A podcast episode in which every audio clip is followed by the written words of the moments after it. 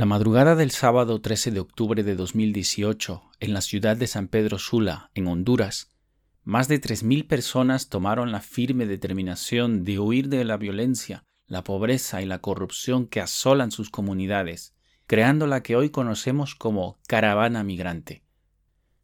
Como pudieron, la mayoría lo hicieron a pie, cruzaron la frontera con Guatemala y horas después llegaron a la frontera de Guatemala y México. Muchos han salido con una muda de ropa, con sus hijos menores en brazos, y solo con un puñado de dólares para comer y pagar transporte a su paso por Guatemala y México. Mientras los gobiernos de Honduras, Guatemala, México y Estados Unidos hacen todo lo posible para frenar el paso de la caravana migrante, las familias dicen, ya no tenemos miedo. ¿Qué miedo nos va a dar? Esta es una protesta contra la violencia de nuestros países. En este episodio voy a contarte las crónicas de estas últimas horas, escritas y publicadas por Ángeles Mariscal y Rodrigo Soberanes, periodistas de En el Camino, perteneciente a pie de página, un proyecto periodístico independiente que está dando cobertura permanente a la caravana migrante. Puedes encontrarlas en la página web en elcamino.piedepágina.mx. Estás en Contradiscursos, episodio 12, Caravana Migrante, rompiendo fronteras y muros del poder. Hola, soy Víctor Paul y este es un nuevo episodio de Contradiscursos, un podcast de actualidades y análisis sobre migraciones, racismos y activismos, desde una perspectiva crítica y antirracista. Porque no es suficiente con decir que no eres racista. Se necesita descolonizar la mente, cuestionar lógicas y discursos hegemónicos, incomodar conciencias, luchar contra el racismo activamente. Contradiscursos solo es posible gracias a tu apoyo. Suscríbete en las principales plataformas de podcasting. Gracias por estar aquí una vez más. Te doy la más cordial bienvenida. Antes de comenzar quiero decirte que estos días estoy muy consternado asistiendo a estos acontecimientos y que tengo varios sentimientos encontrados. Siento indignación por el asqueroso racismo que estoy viendo, porque sí, también allá existe el racismo, también allá hay patrioteros, políticos y medios de manipulación con amnesia que están reproduciendo exactamente los mismos y cada uno de los discursos que escuchamos acá contra las personas migrantes porque les están atacando con violencia. Siento dolor, porque estas personas y sus familias no están migrando por placer, por turismo o por aventura. Un pueblo entero sufre porque se ve obligado a huir de la pobreza y de la violencia, exponiendo lo más valioso que tienen, sus cuerpos, sus vidas, sin ninguna garantía de supervivencia. Pero también siento orgullo porque, aun desde el olvido, un pueblo demuestra fuerzas para hacer lo que ningún sistema, ni Estado, ni político, ni patriotero, ni medio de manipulación se atreve. Romper fronteras que no deberían existir. Porque estas personas, familias enteras, desde lo más recóndito y desde su fragilidad, están mostrándonos una vez más el camino. Desde este modesto espacio, Hago un llamado a toda aquella persona, familia, colectivo o comunidad que me escuche a hacer todo cuanto esté en su mano para proteger a estas familias, a poner al servicio sus privilegios para que nadie les reprima ni les humille, que no deje que el racismo ni la xenofobia se extienda como la pólvora, a hacer uso de eso que llaman memoria, tal como nos convoca al Congreso Nacional Indígena desde México. Acompañemos su andar su resistencia y rebeldía, que rompamos con ellos los cercos y los muros del poder, uno de los síntomas del colapso que hemos venido denunciando, el colapso desde el que estamos llamando a la organización para resistir y rebelarnos. Lo que debe detenerse no es el andar de la humanidad, sino la invasión del gran capital. Los caminos solo los podemos abrir con y entre todas y todos. Tumbemos el muro mi solidaridad con la caravana migrante que en estos momentos está llegando a México. Mamá, vámonos de Honduras. Tecún Humán, Guatemala. La pequeña Soana y sus hermanos comprendieron que su país no sirve para vivir y le dijeron a su mamá, Blanca Serrano, que estaban de acuerdo con ella en unirse a la caravana de migrantes de la que se hablaba en su natal San Pedro Sula, Honduras. Al día siguiente estaban camino a Guatemala junto a miles de connacionales suyos, y casi una semana después están a unos metros de la frontera con México, donde piensan que podrán entrar para no volver a su país. Blanca Serrano es madre soltera de un hijo de 10 años y dos hijas de 7 y 3 años. Los últimos tiempos los pasó vendiendo agua de sabor en el sórdido mercado de San Pedro Sula, viviendo un mundo donde cada comerciante o transportista tiene que rendir cuotas a alguna de las pandillas que dominan la que alguna vez fue una pujante ciudad que en lugar de expulsar migrantes, los atraía. Imagínese de dónde venimos. Venimos de Honduras, exclamó Blanca Serrano, quien buscaba las palabras precisas para definir lo que hoy es su país, un lugar que hasta su hija de tres años ve como una tierra de la que hay que irse. La niña chiquita me dijo, vámonos lejos, contó la mamá desde la plaza central de Tecún Humán, donde más de mil migrantes espera al resto de la llamada caravana de migrantes que salió desde San Pedro Sula. Su otra hija estaba de acuerdo y también dio su visto bueno para la travesía. Vámonos para el otro lado, opinó la niña de diez años. Y al mayor no fue necesario pedirle su parecer porque está en la condición más propicia para que alguna pandilla intente reclutarlo. La familia Serrano pasó todo el día en la plaza pública de esta ciudad fronteriza guatemalteca, donde los migrantes vieron cómo fue aumentando la presencia policial y escucharon además que un grupo de granaderos de México se había colocado en el puente migratorio, lo cual era verdad. En la plaza, los ojos de la familia Serrano también vieron cómo el contingente fue aumentando por la constante llegada de pequeños grupos que hacían su arribo en autobuses procedentes de la ciudad de Guatemala, capital del país centroamericano. Y mientras el número de migrantes crece, también aumenta el número de medios de comunicación que llegan a cubrir la noticia de la caravana y de personas que ofrecen ayuda humanitaria. También hizo presencia el cuerpo de paramédicos de la Cruz Roja de Guatemala, para encargarse de curar heridas en las plantas de los pies principalmente, tanto en menores de edad como en personas adultas. Mientras tanto, del otro lado del río, la Policía Federal reforzó su presencia con más elementos y los desplegó por primera vez desde el inicio de la contingencia, en las orillas del río Suchiate. No tenemos miedo.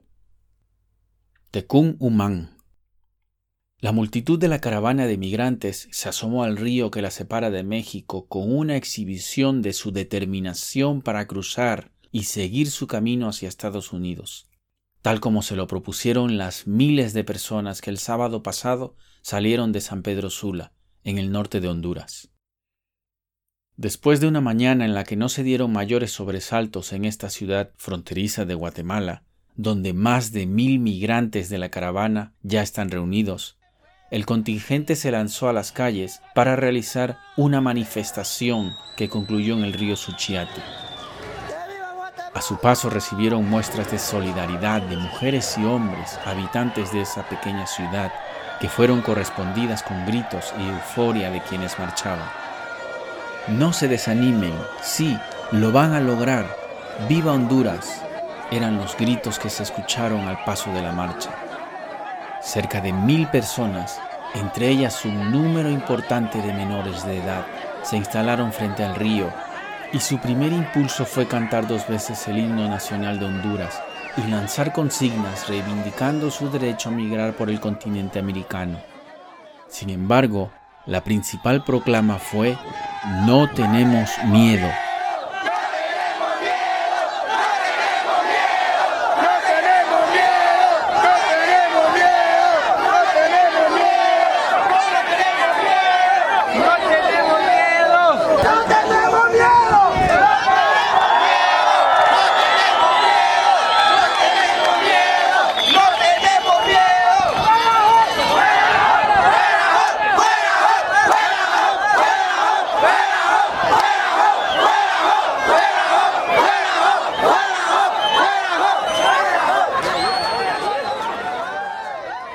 Más temprano, del otro lado del río, la Policía Federal había desplegado sus elementos, que fueron traídos desde la Ciudad de México para reforzar las labores de seguridad frente a la inminente llegada de la caravana.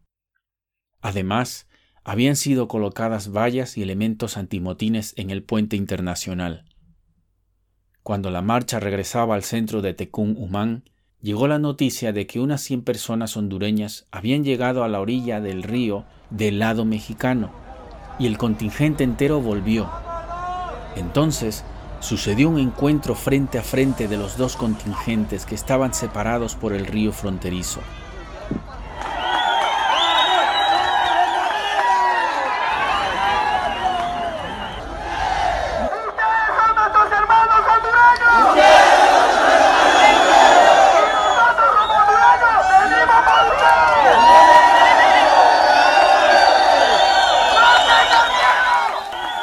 Se las consignas y arengas, himnos, saltos y gritos de los dos lados del río Suchiate durante varios minutos antes de que una fuerte tormenta comenzara a dispersar poco a poco la manifestación.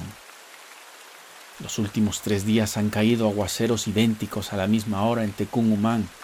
Los tres días que lleva aquí la caravana han sido pasados por agua y cientos, ahora miles, han sorteado la lluvia en condiciones sumamente precarias.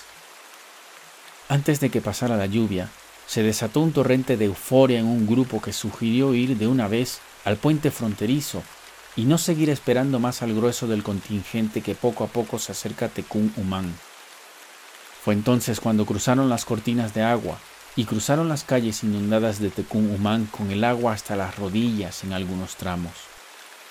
El impulso resultó en un amago de cruzar el puente internacional que fue detenido por la Policía Nacional de Guatemala, cuyos elementos cerraron la reja y se desplegaron en fila con armas largas de alto poder.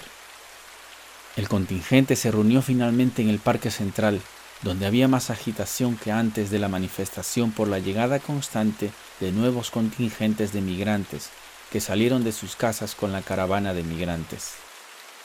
Antes de caer la noche, el parque central de Tecumumán era ya una romería con miles de personas y esbozaba la magnitud del fenómeno migratorio sin precedentes que está ocurriendo desde el pasado sábado.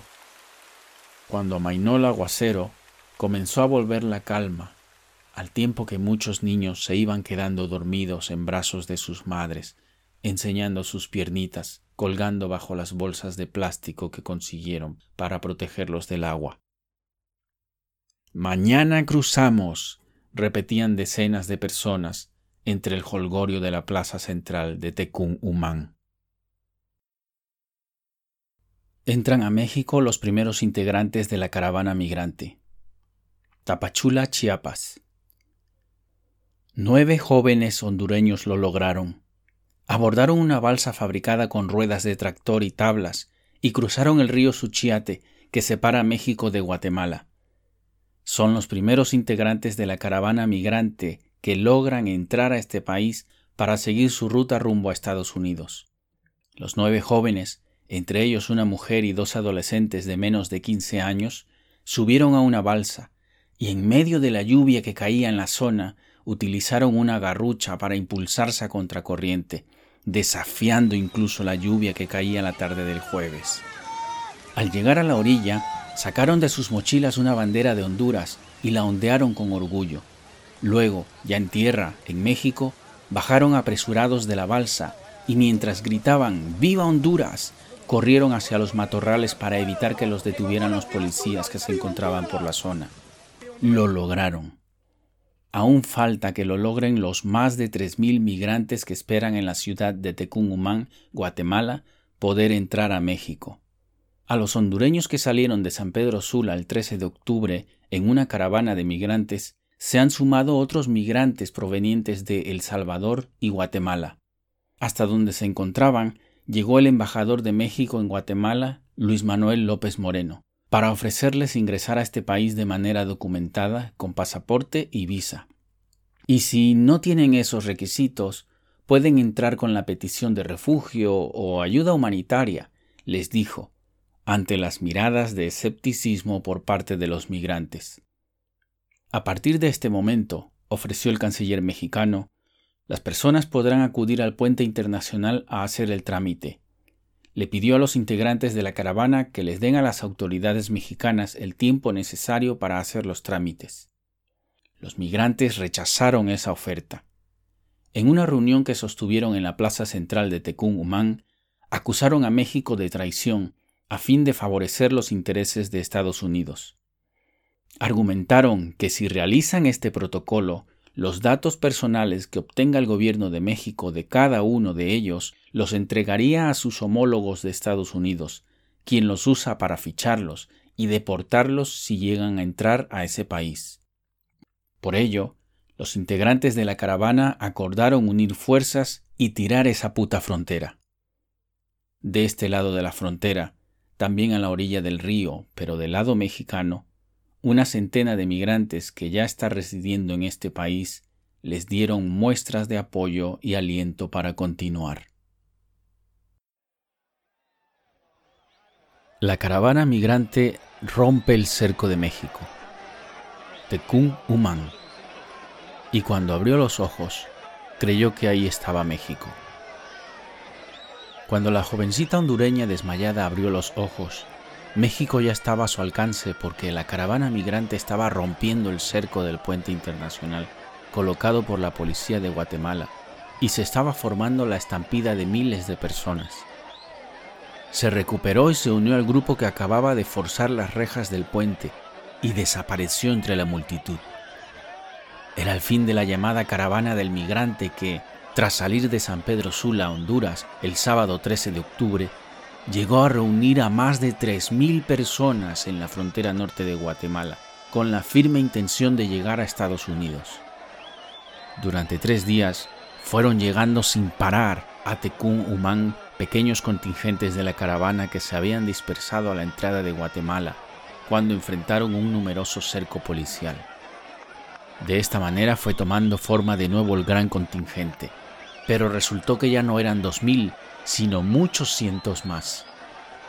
Muy temprano sostuvieron una reunión, como era ya su costumbre, y como ya por fin se había reunificado la caravana, decidieron tomar sus mochilas y marchar hacia el puente, a pesar de que sabían que la policía lo había cerrado y lo resguardaba con armas y tanquetas artilladas del ejército. Era muy visible la presencia de bebés y niños soportando una sensación térmica superior a los 36 grados centígrados. Esta vez, los gritos al unísono eran para agradecer a los ciudadanos de Guatemala la ayuda que les permitió transitar, comer, dormir y asearse sin mayores problemas en su tránsito por el país. Después llegaron las arengas para exigir paso libre hacia México. De aquí no nos movemos hasta que nos abran, gritaba un líder de la caravana que subió a la reja del puente para ser escuchado. Y la gente le respondía con gritos y euforia. Pero los minutos se hacían largos por el intenso calor tropical de Tecún Humán y las personas comenzaban a resentirlo. Los más vulnerables eran los bebés y niños atrapados en el calor que se tentaba dentro del grupo, y decidieron comenzar a pasarlos hacia adelante con sus mamás. Fueron segundos en que las familias debían decidir si se separaban para reencontrarse más tarde o no.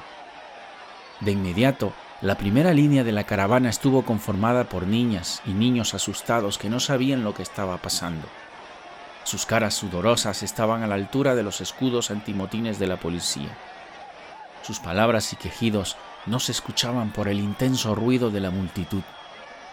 El calor apretaba una niña sufrió un conato de desmayo en su carreola y fue atendida por un policía que consiguió agua para atenderla.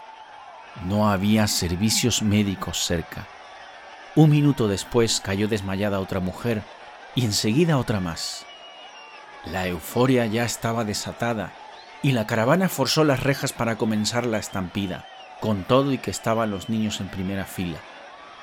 Pasaron por un lado y por encima de las tanquetas artilladas, la niña de la carreola y las mujeres desmayadas desaparecieron enseguida. La policía y los soldados no opusieron resistencia.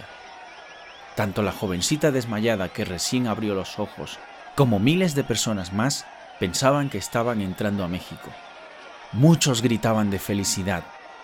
pero la alegría duró casi nada porque enfrente estaba el camino cerrado. La policía mexicana había colocado unas vallas para controlar la caravana. Los migrantes forzaron una reja y se enfrentaron a un primer cerco de antimotines de la Policía Federal y después estalló una bomba lacrimógena que hizo retroceder al contingente. Los más afectados fueron menores de edad y mujeres. Después de la convulsionada llegada, comenzó la entrada de menores de edad y mujeres que fueron quedando bajo resguardo de más autoridades migratorias.